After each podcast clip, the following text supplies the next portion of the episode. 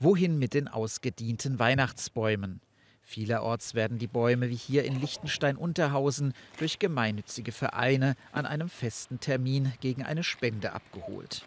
Dieser Termin ist ein Samstag nach Dreikönig, in manchen Orten der 7., in anderen der 14. Januar. Mancherorts, wie zum Beispiel in der Kernstadt Tübingen, einschließlich Lustnau und Derendingen, muss die Abholung zuvor angemeldet werden. Wer in einer Ortschaft wohnt, wo es keine Abholung gibt oder den Baum zu einem anderen Zeitpunkt entsorgen will, der kann einen Häckselplatz ansteuern.